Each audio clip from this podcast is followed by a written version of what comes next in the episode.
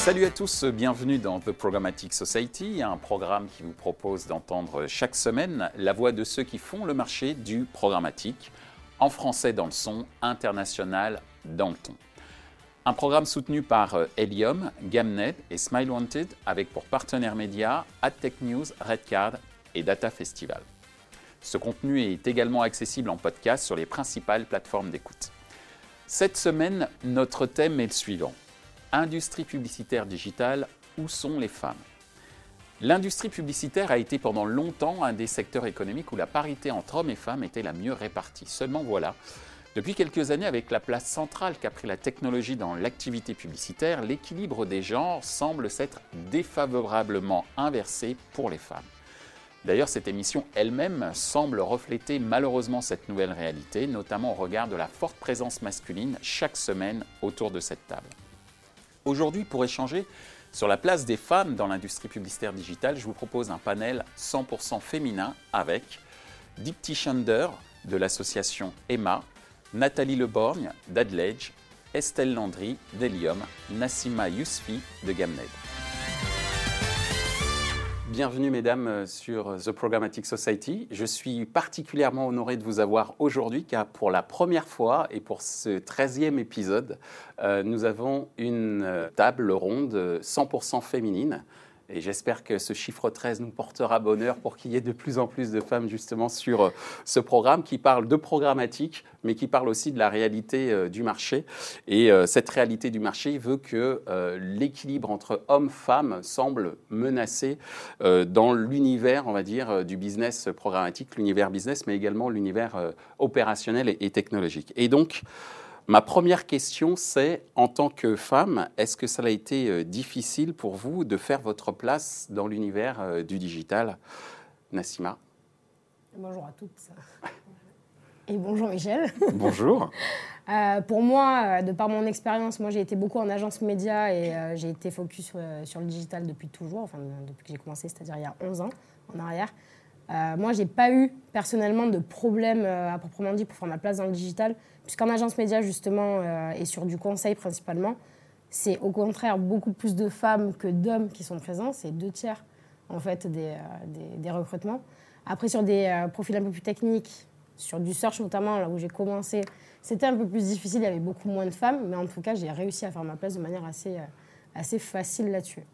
Alors Estelle, toi, tu es moins orientée business, tu es plus orientée euh, produit. Donc euh, justement, on est dans le fameux univers technique euh, dont tu parlais à l'instant, Nassima. Comment toi, tu as pu en fait faire ta place? Alors moi, depuis l'âge de 6 ans, je lançais mes, mes jeux en ligne de commande sur le premier ordinateur qu'avaient mes parents.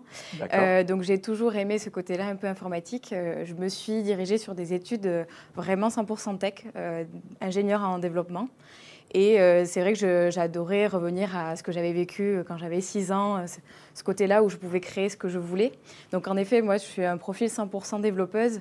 en effet, il y a beaucoup moins de, femmes dans ce type de profil, mais j'ai jamais eu d'obstacle en fait. Au contraire, il y avait une certaine bienveillance dans mes études et même après, c'est quelque chose dans lequel je me suis complètement épanouie assez rapidement. Très bien. Dipti, justement, toi aussi, tu es dans le domaine euh, du développement. Euh, comment euh, ça s'est passé, ton intégration dans ce monde masculin, mais en tout cas, ce monde du développement très, très masculin a priori? Oui, alors moi, du coup, j'ai fait Epitech. Donc, c'est une école qui est très technique, une des écoles les plus techniques de France. Et on est, du coup, aujourd'hui 4% de femmes. Donc, sur des promotions de 500, il y a environ une dizaine de filles. c'est la réalité aujourd'hui. Et malheureusement, bah, ça n'a pas été facile euh, parce que du coup, moi, je ne suis pas très, très âgée, je suis assez jeune. Et aujourd'hui, les femmes, bah, elles n'ont pas tout à fait leur place dans les métiers du numérique, tout simplement parce qu'elles sont discriminées par les hommes, mais aussi parce qu'elles s'autocensurent elles-mêmes. Et c'est vrai que euh, pour ma part, euh, j'ai dû faire mes preuves, voire même travailler deux fois plus qu'un homme pour montrer que j'avais ma place dans la tech. Merci Dipti. Nathalie, alors justement, je te laisse la parole en dernier sur cette première question, puisque tu es chef d'entreprise. Il faut dire également que le nombre de chefs d'entreprise dans le monde de la tech est femmes, il n'y en a pas énormément. Comment justement, en tant que, euh, j'allais dire, entrepreneur, je n'ose même pas dire, dire entrepreneuse, donc c'est dire que culturellement il y a un problème. Euh, et également en tant que euh, recruteuse, euh, comment tu gères ce type de, problème que, que, peuvent, se, tu parlais d'autocensure, Dipti, mais qui peut exister chez les femmes pour des profils de développeurs, mais également parfois pour des profils business orientés techno. Comment tu mhm. gères? Alors, déjà, moi j'ai créé plusieurs sociétés. Euh, donc je me suis fait ma place euh, moi-même. C'était peut-être plus facile du coup. Euh, j'ai aussi levé des fonds avec mes différentes sociétés, avec un accueil plutôt favorable du, fait d'être une femme. Donc ça peut être aussi un point positif puisque la rareté crée aussi plus de demandes. par contre, effectivement, sur le côté recrutement, c'est plus compliqué. Et je, vois hein, qu'il y a des associations qui se créent pour favoriser euh, la place euh, des femmes dans la tech. Euh, même quand on, s'adresse à ces associations, ce n'est pas toujours facile de trouver des CV pour étoffer l'équipe technique en profil féminin. Ce que j'aimerais bien faire. Alors justement, quelles seraient pour vous les, les mesures d'urgence? Je parle d'urgence, mais c'est moi qui ai pris le parti d'utiliser ce mot-là, mais les mesures à mettre en place pour faciliter l'intégration des femmes dans l'univers du digital et des technologies en général. D'après vous, quelles seraient les, les, bonnes pratiques et, les bonnes mesures à prendre? Moi, je pense qu'il faudrait une meilleure culture du networking euh, chez les femmes. D'accord. Ça, les rendrait certainement plus visibles auprès des recruteurs aussi. Euh, et que ça, ce serait une mesure d'urgence. Mais pour moi, euh, les mesures à prendre sont plutôt dans un temps long. Euh, déjà au niveau de l'éducation et du fait d'attirer euh, les femmes vers les filières scientifiques euh, et technologiques, parce que si elles ne sont pas présentes dans les études, c'est encore plus difficile après dans les sociétés de pouvoir les repérer et de les recruter. Alors Dipti, justement, on touche du doigt, j'allais dire, à travers euh, ce que vient d'évoquer euh, Nathalie, euh, ce pourquoi ton association travaille, c'est-à-dire la promotion des jeunes filles, j'allais dire, ou des jeunes femmes dans le monde des technologies. et d'après toi, quelles seraient les mesures justement à prendre pour faciliter cette entrée? Alors déjà, il y a intervenir dès le très jeune âge. C'est très important du coup de sensibiliser les jeunes filles au métier du numérique parce qu'aujourd'hui, le numérique, c'est vaste. Pour moi, je différencie le numérique et les, nouvelles technologies parce que pour moi, numérique, c'est les outils qui existent déjà qu'on va euh, utiliser à des fins, euh, un projet ou autre. Par contre, lorsqu'il faut créer ces outils-là, là, c'est ça que j'appelle les nouvelles technologies, c'est ça que j'appelle la, tech. Et aujourd'hui, euh, le numérique, on voit les femmes, elles sont là, peut-être pas 50%, mais elles sont là. Par contre, la tech, elles sont pas du tout là. Donc notre objectif à travers l'association EMA, c'est d'intervenir dès le très jeune âge à travers des ateliers de code, parce que c'est très important qu'elles comprennent cette notion de programmation. C'est ça qui fera qu'elles vont développer une logique. Et ça, ça va passer par la formation. Aujourd'hui, pour donner confiance aux femmes, il faut de plus en plus de formations adaptées pour les femmes et surtout inclusives. Pour moi, euh, on ne peut pas tout simplement faire des formations où il n'y a que des femmes. Ce n'est pas possible. Quand on va en entreprise, il y a des femmes et des hommes. Et surtout, pour Emma, c'est très important de collaborer avec ces hommes. Les hommes ont un impact très important dans ces enjeux de mixité. Ils sont majoritairement à des postes de direction, on en parlait tout à l'heure. Donc c'est aussi à eux de faire changer les choses. Donc il y a toute cette partie éducation à travers la sensibilisation en donnant des rôles modèles à ces jeunes filles. Ça, c'est hyper important. Ensuite, il y a l'éducation au niveau des parents. Les parents ont un rôle majeur à jouer dans ces choix que les enfants vont faire. C'est-à-dire, si les parents ne connaissent pas ces métiers-là, s'ils ne sont pas sensibilisés, eh ben, ils ne vont pas envoyer ces filles vers ces métiers. Et l'enjeu avec Emma aussi, c'est quoi? C'est tout simplement faire des ateliers ciblés pour ces parents, leur faire découvrir ces métiers et leur expliquer, bah, en fait, vous voyez, vous arrivez à le faire et votre fille ou votre petit garçon peut très bien réussir à le faire. Donc il y a ce côté parent. Ensuite, il y a bien entendu l'entreprise. L'entreprise, c'est hyper important pour l'entreprise de créer un écosystème, un environnement inclusif. C'est-à-dire la culture de l'entreprise fera que les, femmes iront vers la boîte en question. C'est-à-dire une entreprise qui ne va pas dans ses job desks être euh, accepter des femmes qui ont des compétences euh, qui vont matcher, on va dire 50% du poste et leur laisser six mois de période de ramp-up, eh ben, ça ne marchera pas. Donc c'est aussi la culture que va inclure l'entreprise et que va éduquer euh, auprès des managers euh, aujourd'hui. Alors justement Estelle, tu es très opérationnelle, tu as vécu justement cette notion euh, d'inclusion dans un monde très très masculin.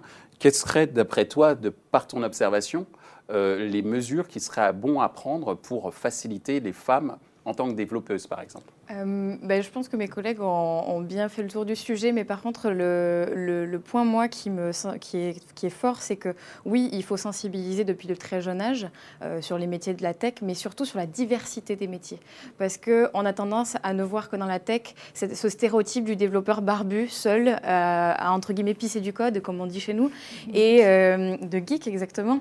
Et, je, et dans la tech, il n'y a pas que ça. Il n'y a pas que des métiers de développement pur. Il y a du front, du back, du, de la data science maintenant qui arrive beaucoup. Il y, a des il y a des métiers comme le mien, product owner, qui entre la technique et le métier. Euh, il y a aussi le UX design qui, euh, qui se lance beaucoup. Donc euh, pour moi, il y a ce côté-là aussi de montrer toutes les typologies de ce métier. Et je pense clairement qu'une mesure qu'on devrait toutes faire, c'est voilà, essayer de casser ce stéréotype de geek devant son ordinateur en essayant d'être un peu plus ouverte, en essayant que les femmes soient plus curieuses, même depuis le, le, plus jeune âge en fait. Hein, essayer de... Exactement, moi je rejoins complètement ce point. Euh, il faut euh, qu'on arrive à être euh, ouverte, à avoir un esprit critique et à se, essayer de, trouver ben, des rôles modèles qui, euh, qu'on a dans la tech. Hein. On en avait euh, auparavant, comme euh, Ada Lovelace qui a inventé le langage Ada. Moi, c'est vrai que c'est des femmes comme Grace Cooper aussi qui a inventé le langage COBOL. C'est des personnes, ok, qui étaient là malheureusement et qui sont encore, qui sont très âgées, mais c'est des personnes qui sont fortes et qui nous ont montré qu'elles pouvaient être dans la tech. Et je pense que ça, il faut qu'on en ait plus. Il faut que les femmes osent parler et il faut qu'elles puissent aussi casser ce mythe-là de stéréotypes que l'on a de, l'informaticien classique. Alors justement, euh, Nassima, on parlait de diversité euh, de métiers. Dipti euh, et Estelle sont très orientées dans le développement. Nathalie est une chef d'entreprise. Pour ce qui est des profils un peu business, d'après toi, sur ce pan de l'activité, quelles seraient les mesures à prendre pour faciliter l'inclusion des femmes? Alors moi, de par mon expérience, j'ai été beaucoup euh, côté agence et conseil, donc euh, j'ai eu euh, la chance d'avoir des organisations du type Viva Women chez Publicis, Omni Women chez OMD, où on avait la possibilité d'avoir des mentors qui nous aidaient, et, des mentors femmes, qui nous donnaient des conseils, qui nous aidaient dans le networking, etc. Et qui donnaient des conseils de vie aussi. La vie personnelle, la vie professionnelle, c'est quand même assez particulier. C'est très bizarre de se dire ça aujourd'hui. On a besoin de conseils pour gérer notre vie perso et notre vie professionnelle en tant que femme. Bah, c'est vrai, hein, la journée du matin. on parle aussi, par exemple, de, de notion de charge mentale qui serait peut-être plus important ça, j'aime pas chez ce vous. Mot, moi, non, mais, encore une fois, je suis un euh, homme, donc j'ai le droit de, de, faire des erreurs. Accordez-le-moi. Mais, on, on, évoque, pour reprendre le point que tu évoquais sur le fait qu'on donnait des conseils même dans la vie personnelle des collaboratrices, c'est un point qui est en tout cas très très utilisé, dont on entend parler de plus en plus. Mais je te laisse terminer. C'est nécessaire dans tous les cas, puisque si jamais euh, il y a ce genre de conseil, c'est qu'il y a une demande et que cette demande-là, bah, elle est un peu particulière. Donc moi, euh, pour euh, tout ce qui est conseil pour les femmes, justement, bah, de s'intéresser à ces métiers-là, potentiellement dans les écoles, enfin dans les collèges, les lycées, etc., leur montrer que le monde, le monde des technologies, c'est pas un monde barbare. Et même côté business, tu soulignais tout à l'heure que justement, il y avait potentiellement moins de sales. En tout cas, moi, je suis sales chez Game, donc c'est un peu de la techno du programmatique. Euh, enfin, moi, je me sens tout à fait en phase avec ce monde-là. Je mm. J'ai pas de soucis. Et euh, on a, enfin, de notre côté, euh, il y, a eu pas mal de femmes. Après, c'est des roulements, c'est la vie qui fait que ça évolue et qu'il y a pas mal de mecs aujourd'hui. Mais en tout cas, c'est aller chercher des nanas, les sensibiliser, même en école, faire en sorte de leur donner envie et aussi qu'elles s'intéressent à ces métiers-là. D'accord. Parce que d'elles-mêmes, elles s'auto-censurent, comme tu le disais tout à l'heure. Euh, et elles se brident, elles ne vont pas aller vers ces métiers-là, elles vont aller plus vers du conseil, dans une stabilité, pas forcément se mettre trop en danger aussi. D'accord. Parce que, euh, justement, euh, l'avenir et de se dire, ben, la vie de famille, concilier la vie de famille, la vie professionnelle, ça peut être difficile. Alors justement, ça me permet de faire la transition avec la prochaine question. et j'aimerais, Nathalie, que tu sois la première à, à y répondre, puisque selon une étude CSA, 52% des femmes entre 31 et 40 ans ne se sentent pas à l'aise pour postuler à un poste de direction. Selon vous, pourquoi? Nathalie, selon toi, pourquoi? Alors, on va revenir encore à l'éducation. Hein. Je, pense que ça vient de, très tôt. Moi, j'ai une famille où les femmes sont toutes très fortes et j'ai des ancêtres entrepreneuses. D'accord. Donc finalement, c'est une culture familiale. Et euh, ce que je pense, c'est que les femmes se brillent d'elles-mêmes finalement. Euh, il y a aussi une culture, euh, bien sûr, de, la part des hommes qui peut-être sont heureux de maintenir un certain statu quo, mais les femmes elles-mêmes se, se, de toutes seules. et justement, c'est vers la confiance euh, à donner euh, aux filles, plus que leur développer un esprit scientifique qu'elles ont déjà pour moi. Euh, Puisque voilà. je rappelle qu'au lycée, on dit que les filles réussissent mieux en maths que les garçons. Hein. c'est ce qui se dit. Après, je ne sais pas si c'est vrai. Mais encore une fois, j'ai le droit de faire des erreurs, mais c'est ce que j'ai déjà entendu. oui, oui, oui. Non, mais c'est vrai, c'est vrai. Et c'est donc plus une question de confiance. Et, euh, on en discutait d'ailleurs tout à l'heure euh, que les femmes, quand elles ont seulement 30% euh, des compétences attendues, elles se disent qu'elles ne sont pas capables, alors que les hommes, même avec 30% des capacités, se disent qu'ils vont pouvoir prendre le poste. Donc c'est sur ce volet-là qu'il faut travailler, à mon avis. Dipti? Sur justement euh, cette euh, autocensure pour prendre des postes de direction pour les femmes entre 31 et 40 ans. On va dire que c'est quand même un âge assez important où justement on commence à prendre des postes de management. C'est quoi ton, observation? Même si, comme tu l'as évoqué tout à l'heure, tu es très jeune, mais je pense que dans au sein de ton association, tu as des adhérents de, tout âge. Et quand tu discutes, qu'est-ce que, quelles sont les informations que tu peux remonter par rapport à ça? Alors, euh, il y a différentes choses. Donc déjà, euh, il y a le manque de rôle modèle, c'est-à-dire on n'a pas assez de femmes sur des postes de direction. Donc forcément, les femmes ne vont pas aller postuler à des postes de direction parce qu'elles n'en ont pas vu. Donc elles vont se dire, bah en fait, c'est un homme qui est là. De toute manière, si je vais postuler, je ne vais pas être pris, je n'ai pas les mêmes compétences que l'homme. Donc déjà, il y a ça. Ensuite, euh, vous l'avez dit tout à l'heure, l'autocensure. Euh, les femmes ont tendance à matcher 100% euh, des cases du job desk avant de postuler au job euh, de, de direction, ce qui est la culture du bluff, quoi. Il faudrait un petit peu l'instituer chez vous, mesdames. Euh, voilà, je trouve ça un peu ridicule euh, parce que moi, moi, j'ai arrêté hein, de m'auto-censurer. Euh, je, postule même à un job où je match 5%. Hein. C'est fini. à partir du moment où on a la confiance en soi, on sait que cette confiance en soi permettra de faire les efforts pour pouvoir répondre aux, missions qu'on nous, nous assigne, en fait, si je comprends. Enfin, je ne sais pas si c'est le bon mécanisme. Alors, je pense que voilà, il faut qu'on ose, bien entendu, et qu'on se laisse le temps de se former. Ça, mm. c'est, on a vraiment peur de ça. On se dit, bah, on va arriver sur le poste, ça y est, tout de suite, il faudra sortir, atteindre les quotas, etc. Non, je pense qu'il y a quand même un minimum de temps de ramp-up et, et c'est vrai que ça, on ne le rappelle pas assez. Donc, il y a, y, a, y, a ce, y a ce gros problème euh, d'autocensure, euh, mais, mais, pas que. Hein. Ensuite, euh, l'entreprise a aussi son, sa part de responsabilité, c'est-à-dire qu'il faut aussi que l'entreprise essaye de mettre, je ne sais pas, il y a six postes de direction, essayons de faire 3-3, quoi, ou au moins 2-4, quoi. Voilà une sorte de parité comme les ministres en France, euh, par exemple. C'est ça. Estelle, ben, je suis pas trop d'accord sur la parité parce que je pense que c'est pas nous donner un cadeau en tant que femme de dire il faut qu'il y ait tant de, femmes euh, directeurs sur. Euh, enfin, imaginons, il, faut avoir 30% de femmes en direction sur une centaine de pourcents. Je pense que ça, ça nous desservirait plus justement d'avoir des quotas sur le nombre de femmes parce que certaines femmes ne veulent peut-être pas du tout être, euh, avoir ce rôle-là. moi, je, je, rejoins ce côté-là de dire il n'y a pas assez de rôle modèle. Donc peut-être une femme dans une société va voir que dans la direction il n'y a que des Alors pourquoi elle? Est-ce qu'elle euh, elle a, pas, a peut-être envie d'avoir ce, modèle-là qui lui dit Ah, mais peut-être finalement que j'ai envie d'y aller parce que cette personne-là réussit bien. Mais aussi, je pense clairement que les femmes de base ne sont pas jugées pour leur qualité de, de managériale et de compétiteur. Euh, donc du coup, nous, les, femmes, on est plus jugées sur des choses que de l'empathie, de l'écoute. On est souvent plus liées à ce genre de traits de caractère, ce qui n'est pas forcément le cas et ce qui n'est pas vrai. Et donc j'aimerais bien aussi casser ce mythe-là de dire qu'une femme ne peut pas être euh, aussi compétiteur qu'un homme et euh, du coup ne peut pas répondre à ce genre de, poste de directeur. Nassima Là-dessus, c'est assez marrant puisqu'en fait, je lisais un article parce qu'en arrivant quand même peut s'informer. Ah, je, je, te remercie pour ta préparation. non, mais en fait, je lisais un article où c'est assez, c'est assez marrant de voir que en réalité, euh, en fait, les femmes, euh, elles, se, elles se disent euh, bon, mais voilà, je dois être charismatique, je dois, enfin. Quand on arrive à des postes de direction, moi j'ai eu la chance d'avoir accès à ce genre de poste relativement jeune d'ailleurs. Hmm parce que c'est euh, mon caractère, c'est ma manière d'être. Je suis, euh, enfin voilà, je suis volontaire, je suis déterminée et je lâcherai jamais le morceau hein, pour la faire très courte. Et en réalité, quand on arrive dans des postes de direction avec ce type de, profil, un homme est directement charismatique. Il est vu comme quelqu'un qui assoit justement euh, son caractère et euh, par définition, il est respecté. Une femme qui fait ça, elle est vue comme étant froide, méchante. Et euh, les choses qu'elle pourrait arrogante, les choses qu'elle pourrait dire exactement de la même manière qu'un homme, et d'autant plus si elle le dit à un homme, ça peut être mal, mal interprété et c'est mal assimilé.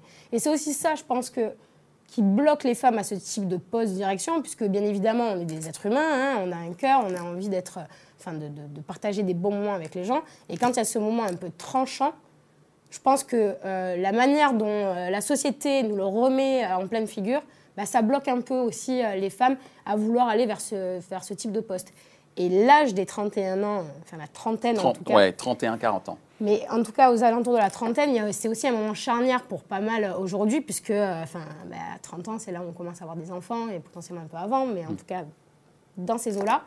Et ça, c'est problématique, puisque combien d'entre nous a pu avoir la question lors d'entretien euh, tu as 30 ans, euh, tu as des enfants, euh, tu penses en avoir bientôt, oui, and so what? Est-ce que c'est aussi ce genre de questions qui peuvent desservir à la cause des femmes dans des postes de la direction quoi. Cela me permet une nouvelle transition et je vous remercie pour me les donner, ces transitions, puisque toujours selon cette même étude, 52% des femmes ont été confrontées à des remarques sexistes répétées ou à un manque de respect dû à leur genre. Vous pouvez nous raconter? Oui, euh, moi je trouve que ça s'améliore avec les nouvelles générations. D'accord. Mais c'est vrai que c'est la société patriarcale avec un côté paternaliste euh, qui euh, se révèle souvent plus envers les femmes. Mais j'ai une anecdote de, qui, qui, vient même des femmes puisque moi, quand je suis reçue avec mon directeur technique voilà, dans les sociétés, il, m'est arrivé que euh, à, l'accueil, euh, on me dise Vous êtes l'assistante de monsieur Intel Voilà. bon, alors elles sont très gênées quand elles apprennent que finalement, c'est moi la présidente de la société. Mais voilà, donc ça vient pas seulement des hommes. Donc une question, encore une fois, d'éducation. Dipti au niveau du sexisme, dans le moi, c'est plutôt la programmation. Donc, euh, oui, ça arrive souvent. Tu es une femme, tu sais pas coder. Donc, euh, c'est réglé de base. tu es une femme, tu sais pas coder. Ah, donc, ça veut dire que même dans les jeunes générations, il y a encore du boulot c'est clair. D'accord. si je peux résumer. J'ai pas dit qu'il y avait du boulot. Hein. Je, non, non, non, non, non, non, mais ça s'améliore. Voilà, ça s'améliore même. Mais, mais, a priori, euh, il y, a encore du boulot. Ou alors ils osent moins de, devant moi, je sais pas. je te rappelle que tu es la chef. Voilà. non, mais voilà, oui. Encore, c'est le cas. Après, il y a eu des, des, délations, MeToo, etc. Ça, ça a pas mal aidé à, à, savoir euh, ce qui se passait réellement. D'accord, et à calmer leurs euh, ardeurs. alors, je ne dirais pas calmer, mais au moins euh, à savoir hein, ce, que, ce, que, pouvaient subir les femmes en termes de, de remarques sexistes. après, c'est vrai que c'est un gros sujet, quoi. Il y a encore beaucoup, beaucoup à faire. Estelle moi aussi, j'ai une petite anecdote. Euh, dans l'une de mes premières sociétés en tant que développeuse, euh, une semaine après mon arrivée, j'ai eu droit à un petit mail euh, d'un des collaborateurs de la société en disant Écoute, ce matin, tes chaussures étaient extraordinaires, tes talons t'allaient très très bien. et je me suis dit ben mince, pourquoi C'est un mail qui n'aurait pas dû atterrir et qui n'aurait pas dû atterrir des, des hommes. Hein. Et quelques jours après, dans cette même société, avec un management un peu distance que tu parlais, ben, j'ai eu droit à des Oh, ça te va bien cette tenue aujourd'hui? Aujourd'hui dans l'open space des développeurs. Alors, vu que j'étais la seule, forcément, personne, euh, personne pensait que c'était un peu délicat. Mais moi, je me suis dit, mais mince, quoi, me voient vraiment comme une vitrine. Et, euh, et c'est à partir de petits éléments comme ça que j'essayais de découvrir les, associations qui existaient aussi dans la, dans la tech. Et je fais partie des Duchesses, qui est une association justement qui aide euh, les femmes. Alors, c'est une association, association d'hommes et de femmes. On n'est mmh. pas exclusif aux femmes. Comme Emma. Exactement. Et cette association permet, euh, grâce à un Slack communautaire, de poser plein de questions, de débattre de ce type de sujet et au moins de, se délester de ce poids que l'on vit des fois et d'avoir des conseils. Et j'avoue que moi, depuis que je suis passée un peu dans les entreprises IT 2.0, comme là, euh, la startup où je suis à Helium, bah, j'ai plus du tout ce sentiment-là. Au contraire, je trouve qu'il y a une bienveillance euh, par rapport aux femmes qui s'installent et qui fait que du coup, bah, la moindre petite blague, on se dit de suite Ah, bah Estelle, j'espère que tu l'as pas pris, bah, c'était pas dirigé. Et certaines personnes euh, conçoivent qu'il y a des paroles qui peuvent être blessantes. Des fois, on ne s'en rend pas compte, mais même, même nos parents, quand ils, disent, quand ils disaient aux garçons, mais pleure pas, t'es pas une fille, ce genre de phrase-là, des fois, ça peut blesser. et, en, en, entreprise tech, c'est pareil, il y a toujours des blagues qui sont un peu de ce style. Et, c'est vrai que moi, j'apprécie les gens avec qui je travaille parce qu'ils sont toujours cette conscience en disant, mais c'est ce que j'ai pas peut-être euh, heurter euh, les filles avec qui je travaille. Et en fait, non, au contraire, c'est très bienveillant, je trouve, en ce moment. Enfin, pour ma, pour ma part. Nassima Alors moi, en tout cas, chez Gain, il y a de la bienveillance, ça c'est sûr. Euh, puis, c'est extraordinaire d'être dans un environnement comme ça où en réalité, il n'y a vraiment pas de différence. Là, moi, de par mon expérience, j'ai vécu des choses pas très cool par rapport justement au fait d'être une femme. après, c'est en lien, je pense, beaucoup avec des secteurs notamment euh, côté client, euh, tout ce qui peut être euh, automobile, c'est assez particulier. Ouais. c'est un environnement très masculin, même quand on regarde à la tête de, ces boîtes-là, en fait, c'est que des hommes hein, qui prennent les décisions, les femmes n'y sont pas. Hein, dans les différents postes. Mm. Donc là-dessus, assez particulier, un moment très difficile qui, qui, peut amener justement à prendre des décisions, à vouloir pushbacker et dire bon, bah, stop, quoi. C'est plus possible. Alors, il faut qu'on avance, mais on arrive à notre dernière question. Euh, ma dernière question, c'est une observation que j'ai faite qui est la suivante, c'est de me dire, ben, tiens, c'est vrai qu'il y a de plus en plus d'hommes, qui, c'est pas de plus en plus, il n'y a essentiellement que des hommes qui codent, et qui codent notamment sur des, nouvelles, des nouveaux concepts très importants euh, pour l'avenir, comme euh, l'intelligence artificielle. D'où ma question. Est-ce qu'à terme, vu que ces codes et ces innovations sont pensés par des hommes, est-ce qu'à terme, l'innovation ne risque-t-elle pas de devenir discriminante pour les femmes? Dipti, je voudrais avoir ton avis sur cette question. Alors, mon avis, c'est oui, tout simplement. Euh, à terme, si on reste euh, majoritairement euh, sur ces postes-là avec des hommes, l'intelligence artificielle ou le cloud ou les technologies de demain, l'ordinateur quantique ou autres, tous les technos qui vont arriver qu'on ne connaisse pas forcément aujourd'hui seront biaisés. Ça, on commence à le voir à travers les IA. Les IA qui sont créées aujourd'hui sont majoritairement utilisent des bases de données qui sont eux-mêmes sexistes et du coup bah, l'intelligence artificielle apprend de ces bases de données et cela crée des, des IA euh, qui sont euh, très très sexistes et qui prennent en compte que euh, le besoin de la moitié de la population, sachant qu'on représente quand même 50% de, de femmes. Voire un peu plus. alors, au niveau mondial, Alors, au niveau mondial, je ne veux pas faire peur, mais en fait, on représentait 52% il y a quelques années. Là, on est 48. Ah oui, voilà, donc euh, ça commence euh, à diminuer, ça fait peur, euh, puisqu'on était 50, on passe à 48. En fait, il y, a, des femmes, ça, diminue de partout, j'ai l'impression. tout ça pour dire que oui, on a besoin du coup d'avoir des profils divers et variés pour la création des CESIA. Je ne parle pas qu'en termes de femmes, mais aussi des profils avec des backgrounds différents et venus de, de milieux différents, c'est-à-dire des personnes de cultures différentes diversité. Exactement, c'est Qui va être d'ailleurs, je l'annonce, un sujet euh, le mois prochain. Euh, donc on, aura euh, effectivement loisir à parler de cette problématique-là d'un point de vue technologique pour, entre guillemets, voir si les technologies prennent en compte la diversité des différentes sociétés du monde, on va dire. Mhm. Donc, donc voilà, donc c'est hyper important d'avoir cette, cette, diversité pour, pour éviter justement d'avoir ce qu'on appelle l'intelligence artificielle qui va détruire le monde. Voilà. D'accord.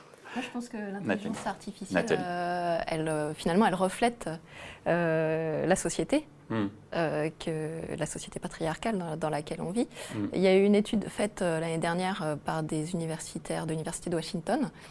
À partir de deux bases de données de, photos, donc de l'intelligence artificielle adaptée, et qui ensuite, au bout du compte, trouvait que dans une photo où il y avait même un homme chauve dans une cuisine, finalement c'était considéré comme une femme.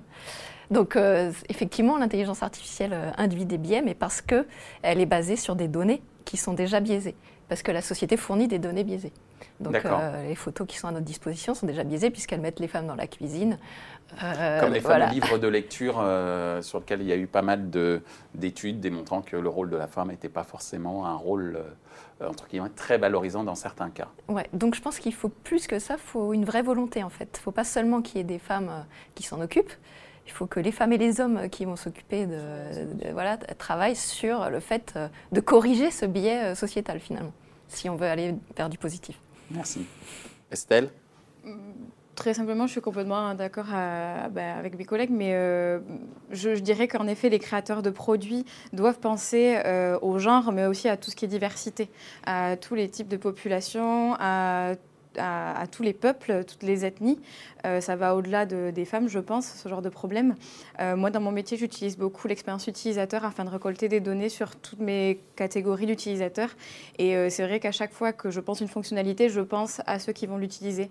Et je pense clairement que c'est des métiers qui doivent être plus présents dans, dans l'IA, dans les, dans, les, dans les tu parlais d'ordinateur quantique. Dans, tout ce genre d'éléments, il faut avoir des personnes qui euh, prennent le temps de venir consulter bah, les données des futurs utilisateurs.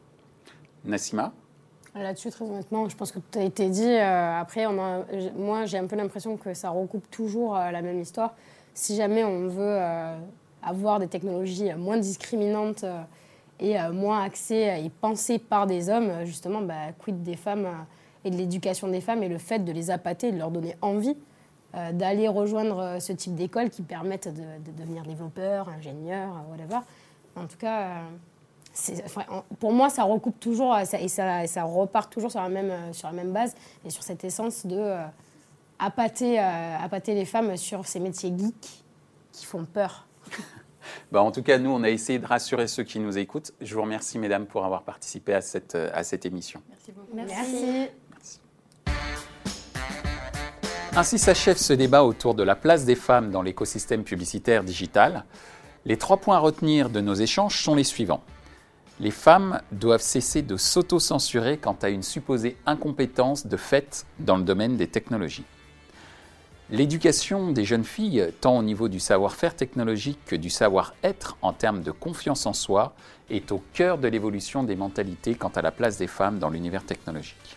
Enfin, la sous-représentation des femmes dans les domaines technologiques représente un risque majeur pour l'évolution des économies et des sociétés de plus en plus régies par les algorithmes. Retrouvez ce programme en podcast sur les principales plateformes d'écoute. Merci à Helium, Smile Wanted et Gamnet pour leur soutien. Sans oublier nos partenaires médias, AdTech News, Redcard et Data Festival. Merci également à l'ensemble des équipes d'Atelier B pour la réalisation de ce programme.